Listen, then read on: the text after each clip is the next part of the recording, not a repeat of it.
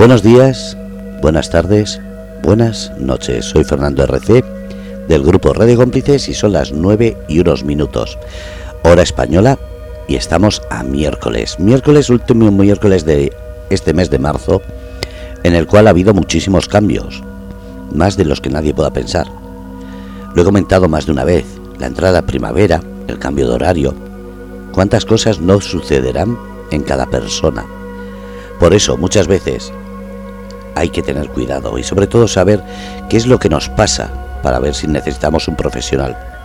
Por eso se creó este programa, para quitar miedos, tabúes, tópicos en lo referente a la, a la, a la medicina, a la psicología. Y aquí está, como no, Promente Psicólogos. Y de la mano de María Encarnación, cada miércoles un tema. María Encarnación, buenas noches. Buenas noches, Fernando, y buenas noches a todos los oyentes. Bueno, ¿qué tema nos tienes preparado hoy? Pues hoy es un tema interesante y aparte también con el cambio de, horas, pues la verdad es que viene muy bien. El trastorno del sueño que puede afectar a, la salud y a la seguridad y a la calidad de vida de las personas. Y en ello eh, tengo a mis tres psicólogas que van a hablar del tema. Está Laura Isabel, pues espérate que se me olvida el así, ah, Isabel, López y Andrea Perelló. Ellas tres te van a, van a sacar de dudas y, van a explicar lo que es el trastorno del sueño. Espero que os guste. Muchísimas gracias, María Encarnación. Bienvenidas a Laura, Andrea, Isabel. Por favor, decir el nombre cuando habléis para que así la gente pueda identificar la voz. Y como siempre, empezamos por preguntar qué es eh, en psicología trastorno del sueño? Bueno, yo soy Andrea y voy a hablar un poquillo de qué entendemos por trastorno del sueño. Bueno, los trastornos del sueño, como su propio nombre nos indica, son problemas que están relacionados con el acto o con la conducta del dormir, Las principales dificultades sí que suelen ir en la línea de, pues, o impedimentos para conciliar el sueño, o bien para permanecer dormido, lo que llamaríamos como despertares recurrentes durante la noche o desvelos, ¿no? Eh, esta noche me he despertado mucho. También quedarse dormidos en momentos inapropiados o incluso dormir demasiado, ¿no? Que sería un poco la antítesis a lo que hemos comentado en primer lugar. Eh, bueno, por otro lado también podemos llevar a cabo conductas anormales durante el sueño y aquí pues estaríamos hablando del sonambulismo, los terrores nocturnos, las pesadillas, aunque estas son más comunes en, la población infantil. Vale, pero ¿qué hace que esto se convierta en un trastorno? ¿no? Sería la pregunta. Los problemas de sueño y sobre todo sus consecuencias, de las que sí que mis compañeras hablarán más adelante. Eh, pero bueno, puedo adelantaros de que tienen relación con alteraciones del humor o dificultad en la concentración, el propio cansancio. Todo esto afecta de forma significativa a la vida de la persona porque aquí está la clave, ¿no? Es decir, ¿qué quiere decir esto? Pues esto quiere decir que hay un impacto tanto en la persona como en su día a día. Podemos tener un deterioro en el ámbito social, por ejemplo, eh, dejo de quedar con mis amigas porque eh, me encuentro cansada. En el ámbito laboral, pues por ejemplo, mm, empiezas a cometer errores en el trabajo porque no consigues concentrarte, en el educativo, incluso en el, en el académico, si hablamos más de adolescentes o menores. Por ejemplo, eh, no consigo prestar atención a una clase completa porque estoy sonoliento, ¿no? Entonces es ese típico estado de estar en la luna de Valencia y luego volver a clase. O eh, el deterioro del comportamiento como tal, es decir, que te encuentres más irritable o más irascible. Y todas estas áreas están viendo afectadas por este problema, ¿no? Eh, por la dificultad de dormir. Entonces hay una relación directa, es decir, son como la consecuencia. Bueno, por otro lado, también es habitual que los, los profesionales usemos criterios temporales para considerar que realmente existe un trastorno del sueño. Es decir, identificamos que los síntomas propios del trastorno del sueño se den durante un tiempo considerable y por tanto se mantengan y no sean por una causa puntual. Esto sería muy importante porque pueden darse por eh, momentos puntuales de más estrés en los estudios, exámenes, trabajo y no tendríamos que considerarlo un trastorno de sueño como tal. No obstante, sí que es bastante complicado encontrarnos con un, con un trastorno de sueño puro sin que haya otro padecimiento que sea la verdadera causa por la que la persona no descanse. De ahí el papel de los profesionales para explicar y determinar si se puede estar eh, o si puede estar habiendo algo más que esté influyendo en el reposo de, esa persona. Sí, bueno, como bueno, me presento, soy Laura, buenas noches a todos los oyentes. Y nada, yo quería también pues introducir un poco eh, diferentes trastornos del sueño que hay, pero antes de empezar con ellos, pues dejar un poco claro qué es el dormir. O sea, al final hablamos mucho del sueño y cómo, cómo afecta, pero no distinguimos muy bien las fases, ¿no? Sabemos que hay una fase en la que estoy soñando, otra en la que no. Pues bueno, nos vamos a remontar un poco a, cómo se descubrieron estos ritmos biológicos, ¿no? Y es que, bueno, pues el neurólogo y psiquiatra alemán eh, Hans Berger pues descubrió el encefalograma, que había cuatro ritmos biológicos. Estaba el ritmo alfa, el ritmo beta, ondas zeta y ondas delta. Y no fue hasta que luego Lumins y Coles realizaron la primera clasificación de las fases del sueño, ¿vale? Entonces, encontraron que había dos etapas, estaba la del sueño lento o no REM y la del sueño REM, la del sueño rápido. Básicamente la fase no REM es cuando estamos mm, pues casi quedándonos dormidos, ¿no? Es esa transición, más o menos dura como unos 15 minutos y va desde que yo cierro los ojos hasta, hasta más adelante, ¿no? Entonces, en esta fase se suceden cuatro etapas, que las vamos a explicar así un poco por encima y además nos vamos a quedar con una idea general y ya nos va a venir muy bien para, para conocerlo. La etapa 1 se conoce como la etapa del adormecimiento, que dura pues unos 10 minutos y bueno, aunque en ella todavía somos capaces de percibir la mayoría de, los estímulos, ¿no? como que me estoy enterando lo que está pasando a mi alrededor, ya va a empezar a disminuir un montón nuestro tono muscular, aparecen los primeros movimientos oculares lentos y a nivel fisiológico del cuerpo pues nos encontramos eh, con ondas cerebrales Z, ¿vale? Después iríamos con la fase 2, que es el sueño ligero, que ya disminuye mucho el ritmo cardíaco y respiratorio, por lo que comienza a producirse un sueño mucho más reparador. Ahí ya nos estamos empezando a quedar muy, mucho más dormidos, ¿no? Estamos empezando a entrar ya lo que sería la REM. Pero bueno, de momento todavía no es suficiente y es el momento en el que empiezan a desaparecer ya el movimiento ocular, ¿no? Y bueno, la persona se despierta en esta fase no va a recordar que ha dormido, o sea, no, no lo recuerda. Por ejemplo, que hablaremos más adelante, el bruxismo es, aparece en esta fase del sueño, que ya lo describiremos más adelante. Después vamos con la etapa 3, que es una transición al sueño profundo, que apenas dura pues 2-3 minutos. ¿no? Es una fase en la que el sueño comienza a ser más profundo y el bloqueo sensorial, sensorial perdón, se intensifica. Eh, aún todavía no hemos empezado a soñar, ¿vale? Ahí no hemos empezado todavía ni a tener pesadillas ni nada. Y bueno, si nos despertamos en esta fase, lo haremos pues mm, bastante aturdidos y confusos. Por último, luego está la etapa 4, que dura unos 20 minutos, que seguimos sin soñar, sin soñar, y es la fase pues, en la que se determina la eficiencia del sueño, lo que resulta vital para una recuperación física y mental. A continuación vamos con el sueño REM, ¿no? que este lo hemos ido, lo hemos ido un montón y, nos sabemos muy bien la palabra. Y bueno, deciros que el sueño REM viene por, se, significa eh, que es el movimiento rápido de los ojos de la persona. Al final es como que se mueven en muchas direcciones los ojos con los párpados cerrados y es una fase en la que ya sí que empezamos a soñar. Y bueno, la primera aparición de esta fase es de unos 10 minutos de duración mientras que ya en el último ciclo del sueño son de 30 a 40 minutos. Durante los primeros 10 minutos, pues la respiración empieza a ser ya más rápido, más irregular.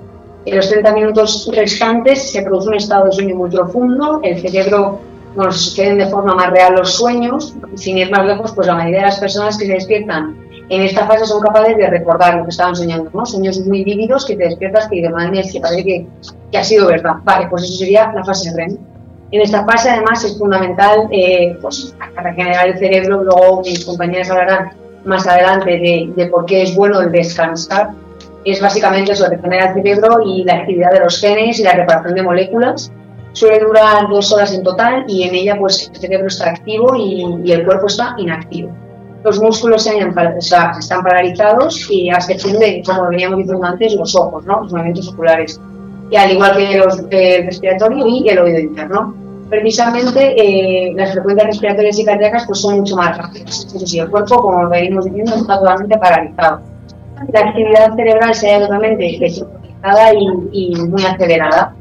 Y curiosamente, a pesar de ser difícil despertar a una persona en esta fase, un estímulo muy significativo sí que lo puede llegar a despertar.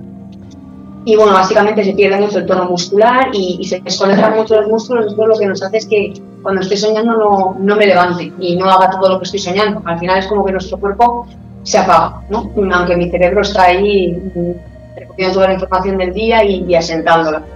Y bueno, ahora mm, me gustaría hablar un poco de, de otros trastornos que, que, existen también mucho en España y que se han diagnosticado mucho eh, últimamente. Eh, la, la, primera sería eh, bueno, el insomnio, que es que lo escuchamos un montón en nuestro día a día y es uno de los trastornos del sueño más comunes y este puede, se puede dividir en tres tipos. Tenemos el insomnio eh, predormicional, que es que me cuesta irme a dormir, al final no concilio el sueño y doy muchas vueltas en la cama, el interdormicional, que es que me despierto muchas veces, ¿no? Esto no pasará a muchos, yo creo, que después de que me voy a dormir, pero mm, a la hora o a las dos horas ya me estoy despertando otra vez. Y luego tenemos el de post-dormicional, que es que me despierto antes y no me puedo volver a dormir. Este trastorno, eh, de, manera cronificada, es presentado por un 25 y un 25% de, de la población.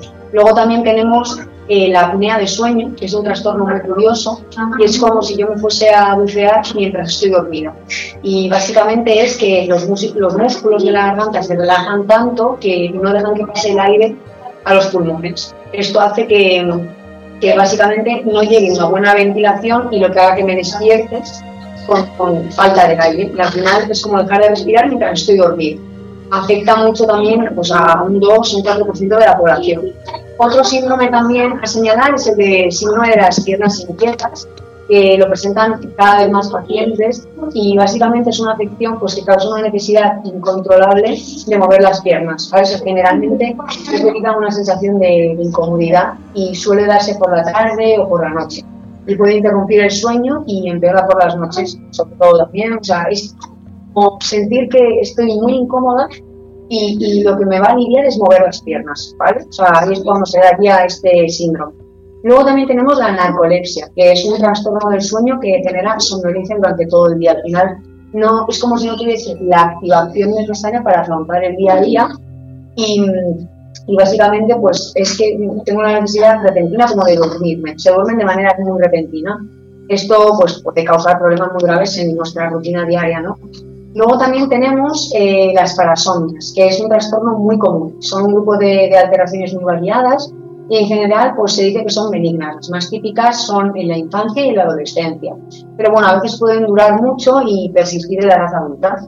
Los síntomas que las constituyen son el sonambulismo, los terrores nocturnos, el despertar confuso, que por ejemplo el despertar confuso es cuando la persona se despierta, no sé ni dónde estoy, ni lo que he estado haciendo, todo muy confuso, la actividad cerebral es muy ralentizada, todo nos cuesta procesarlo todo un montón, ¿no? Y los terrores nocturnos pues se caracterizan pues por la aparición súbita y durante las fases del sueño profundo de episodios de llanto o gritos inesperados con una expresión facial pues de miedo, de, terror muy intenso, ya no sería una pesadilla sino algo mucho más grande, ¿no? Y bueno, haciendo alusión al bruxismo que como comentaba anteriormente, que bueno, lo presentan muchas personas. Y seguro que hay algún oyente que nos está escuchando que se siente identificado o lo tiene. Y bueno, básicamente es, es se, se, entiende también como una enfermedad silenciosa. Es una patología que sufre aproximadamente un 70% de la población en España y consiste pues apretar de forma inconsciente la mandíbula y rechinar los dientes. Y esto lo que produce pues es un desgaste de los mismos. Puede darse tanto en el día como por la noche, aunque venimos diciendo es más frecuente por la noche. La mayoría de las veces la persona afectada no, no, es consciente de que tiene bruxismo hasta que otra le advierte de que al dormir pues rechina mucho los dientes, ¿no? Y, y bueno, básicamente esto se tiene un poco todos, eh, todos los trastornos de sueño que se, se encuentran mayoritariamente en, en, España. Y ahora eh, quería, vale, bueno, os voy a comentar también un poco de cómo, de cómo se diagnostican en, en, España. ¿Se diagnostican con mucha frecuencia o no? ¿Vale? Porque sí, estos son los más importantes, pero ¿cuántas personas lo presentan hoy en día? Bueno, pues en España se estima que, que un 4 y 5 millones de personas padecen algún tipo de trastorno del sueño grave, mientras que alrededor de un tercio de la población, es decir, más de 12 millones de personas, se despierta cada mañana con sensación de cansancio. Sabemos que es un dato objetivo porque es que hay estudios de que un 30% de la población adulta duerme menos de 6 horas. que este porcentaje es muy elevado de personas que se encuentran en lo que nosotros llamamos la deuda de sueño, ¿no? O sea, le debo horas a mi cuerpo, le debo horas a mi cuerpo de que, de que se, se regeneren las células, de yo descansar y, de volver a recuperar actividad, ¿no? Lo que va a generar pues, una serie de problemas a lo largo del día, eh, como comentaba mi, mi compañera Andrea anteriormente. Y bueno, pues también, o sea, por el contrario, nos encontramos en un problema de infradiagnóstico, que esto es muy importante, porque los datos de insomnio son muy elevados y los especialistas señalan que los problemas del sueño han sido tradicionalmente muy minimizados y muy poco valorados por la sociedad en general, a pesar de, que, de que la mayoría se pueden prevenir o se pueden tratar, es decir, se puede imponer una solución, ¿vale? Y bueno, menos de un tercio de, de las personas que lo padecen buscan una ayuda de un profesional lo que se traduce en un infradiagnóstico muy alarmante. Al final es algo como por debajo. Pasa, pero no se ve, no se da la luz. Y es por eso que queremos tratar este tema para, para visibilizarlo. En países como España, únicamente eso, de personas, de personas está. Y esto hace que haya un infradiagnóstico del 80% que obliga a los expertos y a los médicos de atención primaria a estar atentos pues, a la presencia de, de factores de riesgo e intentar minimizar de esta forma los daños la gran mayoría de personas que, presentan estos problemas eh, recurren pues, al uso de fármacos, ¿no? Pero mm, sin supervisión médica. Esto es muy peligroso porque al final es, un gran error y es un simple parche que solamente va a intentar tapar el problema e intentar solucionarlo a corto plazo. ¿no? me tomo esto porque me lo ha recomendado mi amigo. O me tomo esto porque lo he visto en una anuncio de tal. No, es mejor que... O sea, es bueno utilizar una medicación, pero si te la monitoriza un profesional, ¿no? Y al final si es un problema cronificado o un trastorno del sueño, como venimos diciendo, pues está, es mucho mejor que si estás medicado, que haya una terapia. Se utiliza mucho la terapia cognitivo-conductual, aquí también la trabajamos un montón. Y bueno, más adelante daremos una serie de, tips también para ver cómo podemos mejorar la calidad de sueño y, que, se solvente este problema que afecta pues, a muchas personas, la verdad. Y bueno, mi compañera Isabel os va a hablar un poco de, cuál es la consecuencia de no dormir, porque sabemos que es malo, pero hasta qué punto es malo, ¿no? Entonces, Isabel pues hablará también ahora de eso. Sí, hola, buenas noches. Eh, soy Isabel y nada, eh, pues quería comentar un poco cuáles son las consecuencias de padecer estos trastornos del sueño. Pues básicamente padecer un trastorno del sueño se traduce mayormente en dormir poco y más y esto tiene muchas implicaciones en nuestra vida diaria, como bien podemos suponer. Bueno, pues para empezar, a nivel fisiológico, se ha comprobado que los problemas del sueño también tienen consecuencias muy importantes.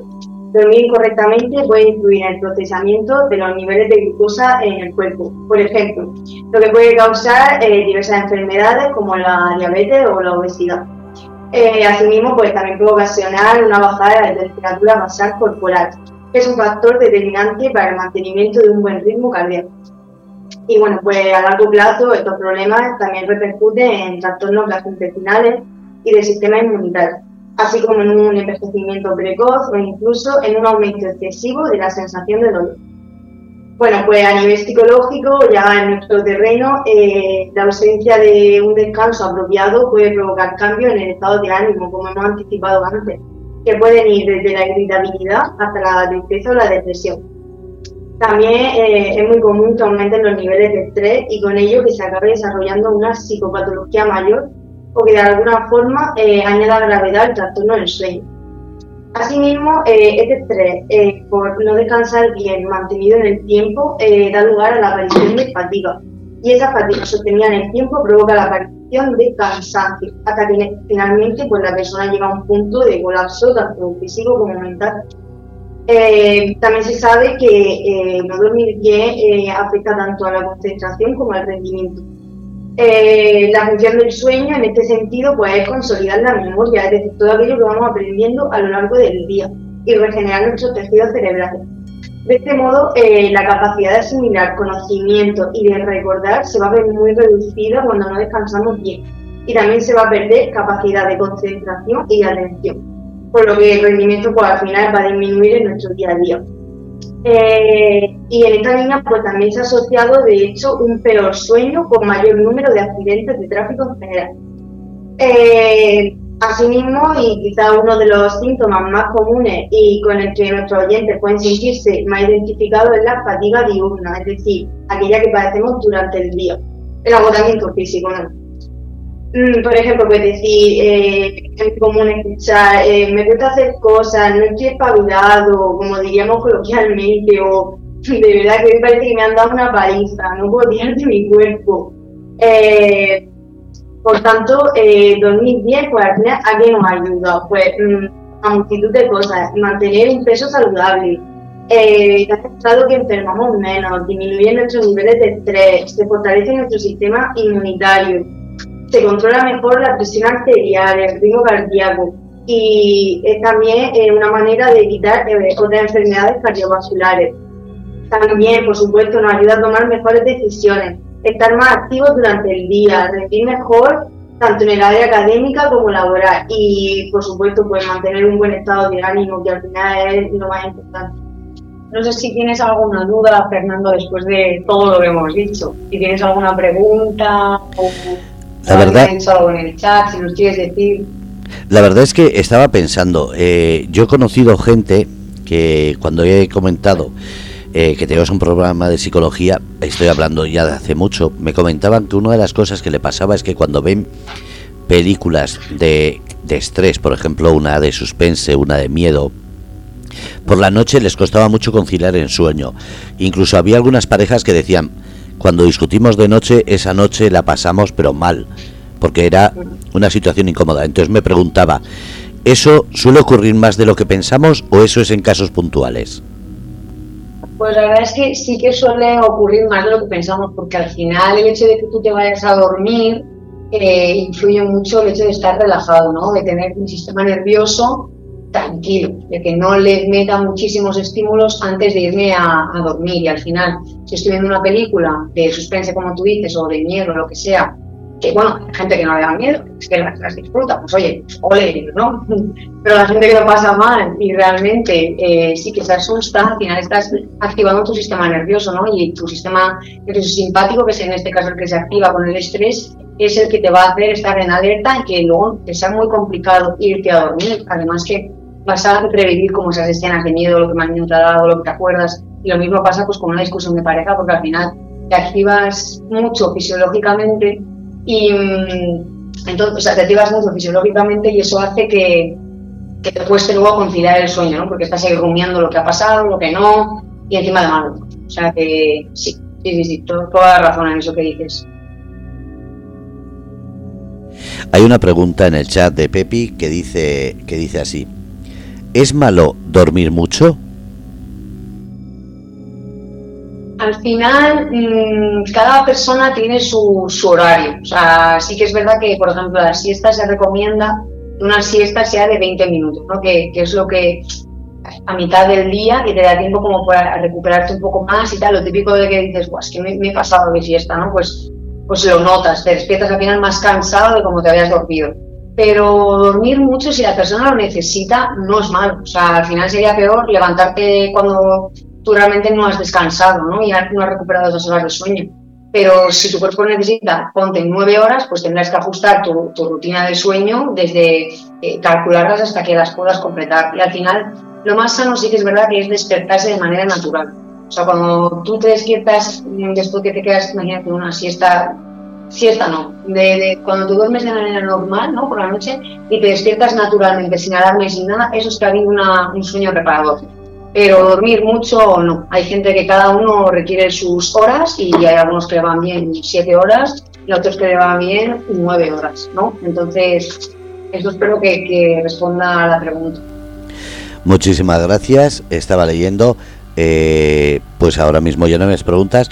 Eh, ¿Hay algún tipo de digamos, situación en la cual debamos eh, hablar con, con, profesionales, con psicólogos, algo que tomamos como normal, pero eh, es más grave de lo que pensamos? Pues yo creo que sí, el hecho de, o sea, algo normal podría ser decir, he tenido un día muy, muy ajetreado, ¿no? Me voy a la cama y es que no paro de pensar en los problemas. Y yo lo, veo como algo normal, digamos, los que después de todo el día tengo que pensar lo que tengo que hacer al día siguiente Entonces al final el único ratito que tengo para pensar es cómo me voy a dormir. Pero claro, es que no me duermo. Entonces la persona lo ve como normal, de decir, bueno, pues ya pensar ya mañana todo lo que tengo que hacer y tu cabeza empieza a dar vueltas. Lo vemos como algo normal, pero al final estamos perdiendo horas de sueño, nos está indicando que nuestro cuerpo está más alterado de lo normal y de lo que es sano para nuestra salud mental y fisiológica.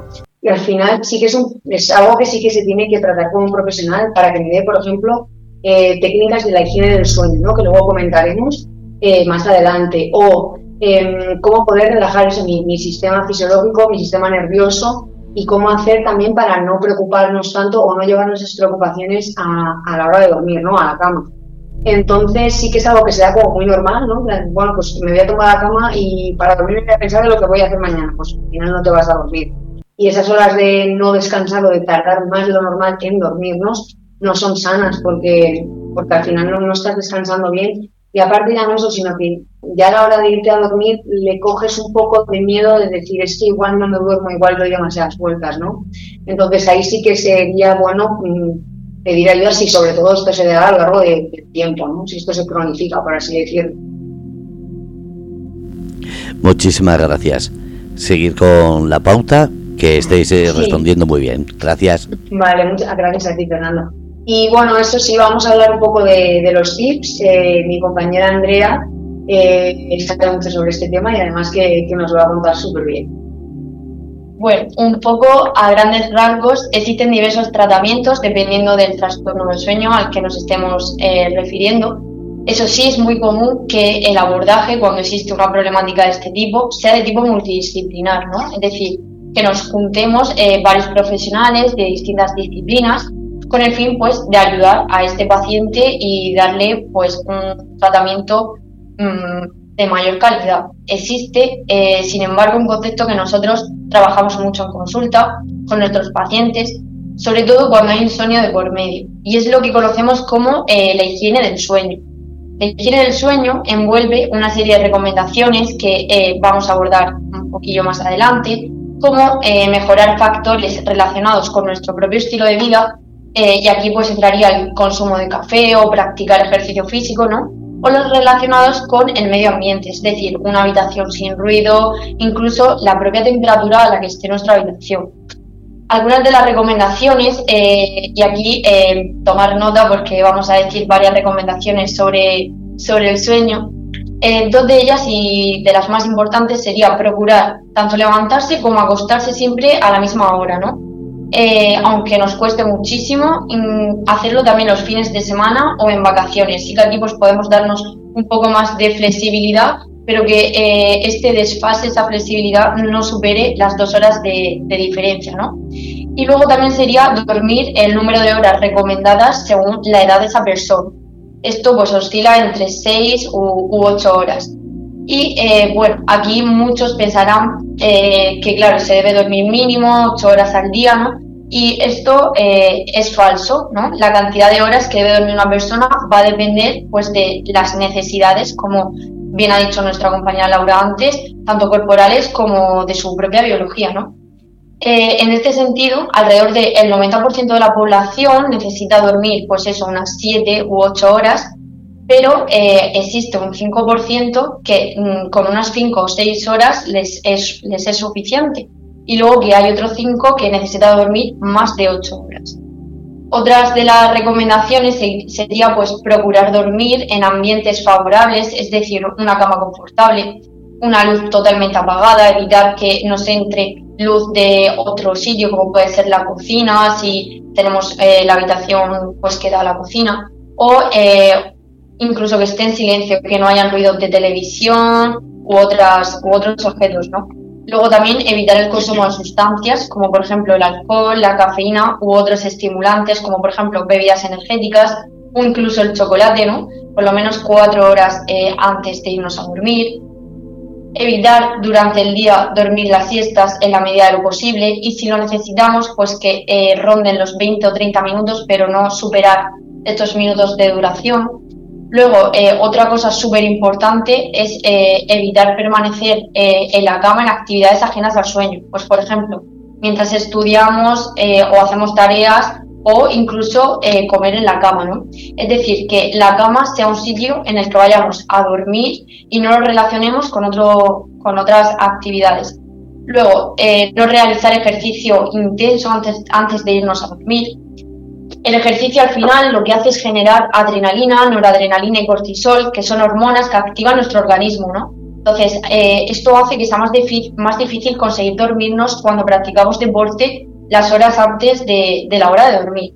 Entonces, como recomendación para esas personas que sí que eh, salen de trabajar tarde y necesitan hacer deporte o que practican deporte a última hora de la tarde, eh, lo interesante sería que si no se puede practicar por la mañana, al menos pasen dos horas antes de acostarnos eh, como mínimo. ¿no? Esto también va a depender mucho pues, de, de las necesidades de cada persona. Eh, al igual que no se recomienda realizar un deporte eh, intenso, pues tampoco realizar un trabajo o tareas importantes, ¿no? Ya no solo eh, el deporte pues nos va a desgastar física y también en lo mental y luego pues realizar trabajo, tareas importantes también supone mucho desgaste a nivel mental. Luego evitar realizar actividades muy estimulantes antes de acostarnos, y aquí, pues, algo de lo que mm, últimamente se pega mucho, ¿no? Es videojuegos o incluso navegar por internet para buscar eh, información en las redes sociales. Mm, bueno, también sería interesante evitar pensar sobre eh, las actividades del día, ¿no? Eh, del día siguiente. Muchas personas, pues cuando llegan a casa a lo largo de un día de trabajo, eh, se, sientan, se sientan en el sofá, están con la tele, pero eh, están pensando en qué tengo que hacer mañana, eh, mañana no se me puede hacer esto, o llevar el coche al taller, y no descansamos, no desconectamos, ¿no? Entonces, en ese sentido, sí que sería muy interesante que si tenemos que hacer cosas mm, al día siguiente, las planeemos con anterioridad, es decir, pues que cojamos eh, las notas incluso del móvil, que apuntemos lo que tenemos que hacer y de este modo pues como que las saquemos un poco de nuestro pensamiento porque ya las tenemos reflejadas en, el papel. Y bueno, eh, por último, evitar ir a dormir si se está estresado, ¿no? O si has tenido una discusión, y esto también va un poco con la pregunta de antes. Cuando esto se da, es interesante pues tener un momento para organizar eh, o bien en nuestra agenda si estamos muy estresados o mm, intentar no llevarnos los problemas a la cama en forma de pensamientos constantes sobre pues lo que he comentado también un poco antes. Mañana tengo que hacer esto, se me va a olvidar lo otro. Y mm, en este sentido, al final, cuando vivimos eh, momentos como más estresantes en el último momento, eh, nuestro cuerpo también pues empieza a segregar cortisol, al igual que cuando hacemos deporte, y el cortisol pues es una hormona que activa y interfiere en, nuestro, en la calidad del sueño. Y bueno, em, una pregunta súper interesante, o que creo que es súper interesante, mm, es qué podemos hacer si tras unos 15 minutos vemos que nos cuesta dormirnos, ¿no? O sea, pasa mucho que nos acostemos en la cama y empezamos a dar vueltas y empezamos a pensar, jolly, no me duermo y necesito dormirme porque mañana madrugo y no consigo dormirme. Pues bueno, en este caso es interesante levantarnos de la cama. Nos levantamos de la cama, nos vamos a otra habitación o incluso al sofá. Eh, y regresamos a la cama solo cuando nos hallamos eh, en esta fase del sueño en la que casi estamos durmiendo, pues en esa fase nos levantamos y nos vamos a la cama. Y bueno, eh, espero que os haya interesado. Ahora os voy a dejar un poco con Isabel, que nos va a comentar eh, técnicas de relajación que podemos aplicar pues, para eso, para estos momentos de estrés o eh, momentos eh, del día en los que necesitemos relajarnos, ¿no? Bueno, pues continúo con las técnicas de relajación que son un pilar fundamental al final para tratar los problemas del sueño y el estrés. Bueno, dentro del campo de la psicología, la relajación progresiva eh, es eh, una pieza clave, mm, ya que algunos pacientes eh, con insomnio suelen presentar altos niveles tanto de activación cognitiva como fisiológica, y en el día, bueno, tanto en el día como en la noche. En estos casos, pues se utilizan las técnicas de relajación, como bien he dicho, la relajación progresiva y el entrenamiento autógeno, pues para reducir esos niveles de activación. Eh, también asimismo para eh, la parte más cognitiva, pues mm, un entrenamiento en imaginación o incluso la propia meditación. Vale, pues eh, en el caso concreto de la relajación progresiva, que es la modalidad más utilizada, su objetivo es conseguir pues, niveles profundos de relajación muscular. La técnica consiste en enseñar al sujeto a que identifique el nivel de tensión muscular que experimenta en las distintas partes del cuerpo a través de una serie de ejercicios de tensión y relajación. En cuanto a su eficacia, pues se ha demostrado efectiva tanto de forma exclusiva como combinada en programas de tratamiento multicomponente. Eh, se ha visto pues que entre sus principales ventajas pues reduce la latencia del sueño y los despertares nocturnos. Eh, sin embargo, eh, tenemos que tener muy en cuenta que las técnicas de relajación requieren de tiempo y de práctica, sobre todo cuando se utilizan en personas pues, más mayores. Eh, además, las técnicas de relajación, para que sean efectivas, tienen que practicarse siempre cuando estemos en un momento de mm, relajación, o sea, cuando estemos tranquilos. No sería adecuado practicarla en un momento de alteración eh, fisiológica, eh, ya que al final pues, sería contraproducente. Es decir, tiene que ser en un momento de bienestar físico y emocional. Y se pueden aplicar ya desde edades muy tempranas pero siempre tenemos que tener en cuenta que adaptada a la persona de, o sea, adaptada a la edad de esa persona.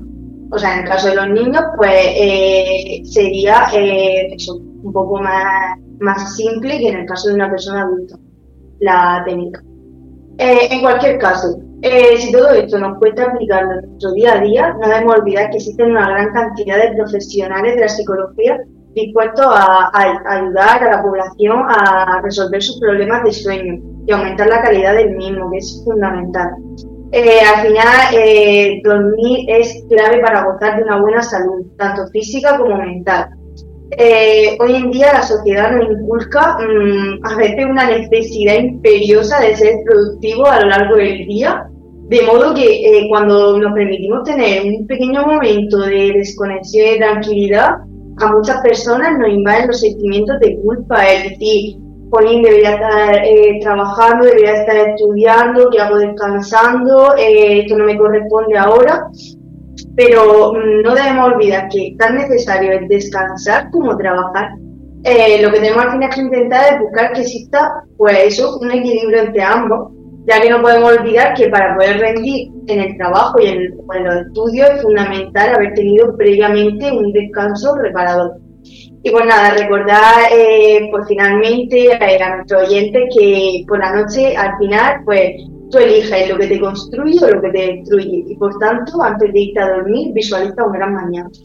Sí, al final es eso, es que mm, básicamente recoger la idea de que es importante descansar y que le demos el valor que, que, tiene, ¿no? Porque al final es como, es que paso tantas horas durmiendo que pudiera hacer tantísimas cosas, pero no, no, es que el descanso es muy relevante y es que lo necesitamos. No sé si hay alguna pregunta, Fernando, o algo que, que quieras comentarnos. No, la verdad es que estaba, estaba leyendo el chat y decía Tere, mm. quería hacer unas preguntas. ¿Cómo afecta el uso de pantallas móviles, televisiones, videojuegos al sueño? ¿Es perjudicial? Pues al final lo que va a pasar es que mm, si yo me voy a ir a dormir con una pantalla, la luz azul, aparte de que es dañina para los ojos, nos va a activar mucho, ¿no? Y es que además ahora con las redes sociales tenemos una sobreestimulación muy, muy heavy, porque es que si me a dormir y me cojo, por ejemplo, TikTok, que me van a salir 50 vídeos, además de cosas que es que a mí me interesan, el famoso algoritmo de TikTok, entonces al final es como que me va a interesar, me voy a despertar, y mira, qué vestido más bonito, pues me lo quiero comprar. Ay, pues mira, eso da que guay al final te activas, es que lo que hablamos de eso, que te estás activando. Entonces, ¿es perjudicial? Pues sí, porque no estás dejando que se segregue la melatonina, que al final es la hormona que hace que te quedes dormido, ¿no? Al final estás como activándote todo el rato, dando estímulos y, y sí, puede ser perjudicial porque va a retrasar más la hora en la que yo me quede dormida. Muchísimas gracias, espero que la respuesta le haya servido a Tere. Eh, entonces, eh, ¿qué debemos hacer antes de acostarnos? ¿Tomamos algún relajante? Eh, ¿Controlamos la, forma en que vemos la televisión? ¿Vivimos en pareja? ¿El móvil mismo? ¿Habría que dejar un tiempo antes para que todo eso tengamos un poquito de paciencia o de, o de relajación antes de ir a la cama? Sí, al final, sobre todo también que ya no es solo antes de irme a dormir, sino intentar hacerlo eh, pues a mitad del día, ¿no? El hecho de si voy siempre con un montón de cosas para hacer, siempre tengo la cabeza muy ocupada. Es como si yo tengo una habitación, ¿no? Y fuera de la habitación están todos mis pensamientos y la puerta cerrada. Que quieren entrar, pero la puerta está cerrada porque estoy ocupada mi día a día y no me da tiempo a pensar. Y cuando me vaya a dormir, esa puerta se va a abrir. Va a ser el único momento en el que yo tengo para descansar. Y la cabeza va a decir, ah, ahora, ahora, en plan, ahora que no está haciendo, ya puedo. Entonces, antes de irme a dormir, tener como un rato de decir, relajar un momento, pues mientras veo la tele, ¿no? Por ejemplo, después de comer, unas respiraciones, relajar, o sea, sabes que al final con seis respiraciones la química de tu cerebro cambia y, tu sistema nervioso se relaja y eso va a hacer que ya al final del día no sea como esa necesidad imperiosa de pensar todo lo que no llevo pensado durante el día. Al final vas a entrar a la hora de dormir mucho más relajado y con el uso de pantallas, pues por ejemplo, no verme una película que me vaya a poner muy, en tensión si mañana quiero rendir un montón, si al día siguiente pues no tengo que hacer gran cosa, pues mira, no, todos tenemos, no vemos una película unas palomitas que sea de y ya está, pero si yo quiero descansar bien, al menos que mi rutina diaria o que esa continuidad siga y que tenga mis horas marcadas de sueño para no tener esos desajustes en el ritmo circadiano, ¿no? en el ciclo circadiano, al final, pues, pues sería eso. O también, si veo que me relaja mucho tomarme pues un vaso con leche o una ducha relajante caliente después del día, algo que vaya como haciendo entrar ya esa, esa alfombra roja de decir que me voy a dormir y que mi cuerpo lo sepa y que, y que me resulte que me resulte mucho más fácil. Entonces, pues básicamente es eso, tampoco súper estricto, pero sí ir midiéndonos en el sentido de, ah, pues esto hace que me quede más relajada, esto hace que empiece el día con más energía, ¿no? Porque al final no es la cantidad de sueño, sino la calidad que yo tenga de, este, y levantarme y sentir que, que, he descansado, ¿no? Al final, eso es lo que, lo que intentamos conseguir con todas estas pautas y más incluso si la gente, o sea, si los pacientes presentan problemas, ¿no? Al final es el fin que, queremos llegar a, a lograr. Muchísimas gracias. Quedan cinco minutos. ¿Alguna forma de respuesta rápida eh, para quienes tienen trastornos de sueño para que se den cuenta de que un profesional puede ser la solución? Pues al final aquí nosotras vemos, mm, la verdad que de manera bastante frecuente, gente que tiene problemas a la hora de, irse a dormir. Y aquí en Promente eh, siempre estamos muy, muy dispuestos a ayudar a ese tipo, de, a ese tipo de, problemas porque es que se dan mucho en el día a día. Y, y bueno, sí, o sea, la verdad es que eh, mucha gente sí que le ha ayudado mucho lo de la higiene del sueño que veníamos diciendo antes, de asociar la cama a dormir. Y, y muchos pacientes se dan cuenta de que, ah, pues esto lo venía yo haciendo mal, ¿no? o también mucha terapia cognitiva, mucha reorganización cognitiva. Aquí lo trabajamos un montón. Entonces, en el caso de que cause mucho problema y, se vea que le decís que llevo meses que no descanso, que tal, aquí la verdad es que es algo en lo que nos dedicamos y, ya te digo, como te vengo comentando, es que sí que ha habido muchos pacientes que al final les ha servido mucho. Y es que es un problema muy común, por eso que no es un caso de cada vez, no, es bastante. Muchísimas gracias. Vamos a coger a, a ver si está por ahí eh, María Carración. Aquí estoy, escuchando. Aprendiendo todos un poquito. Exactamente. intentando, acercar, intentando acercar lo que es el lenguaje del psicólogo a la calle para que se quiten esos tabúes, esos miedos y esos tópicos. Dinos cómo pueden encontrarte. Pues nos pueden encontrar aquí en Murcia, en, la calle en Juan Carlos I, en la calle Paseo Misionero Luis Fuentes Servet.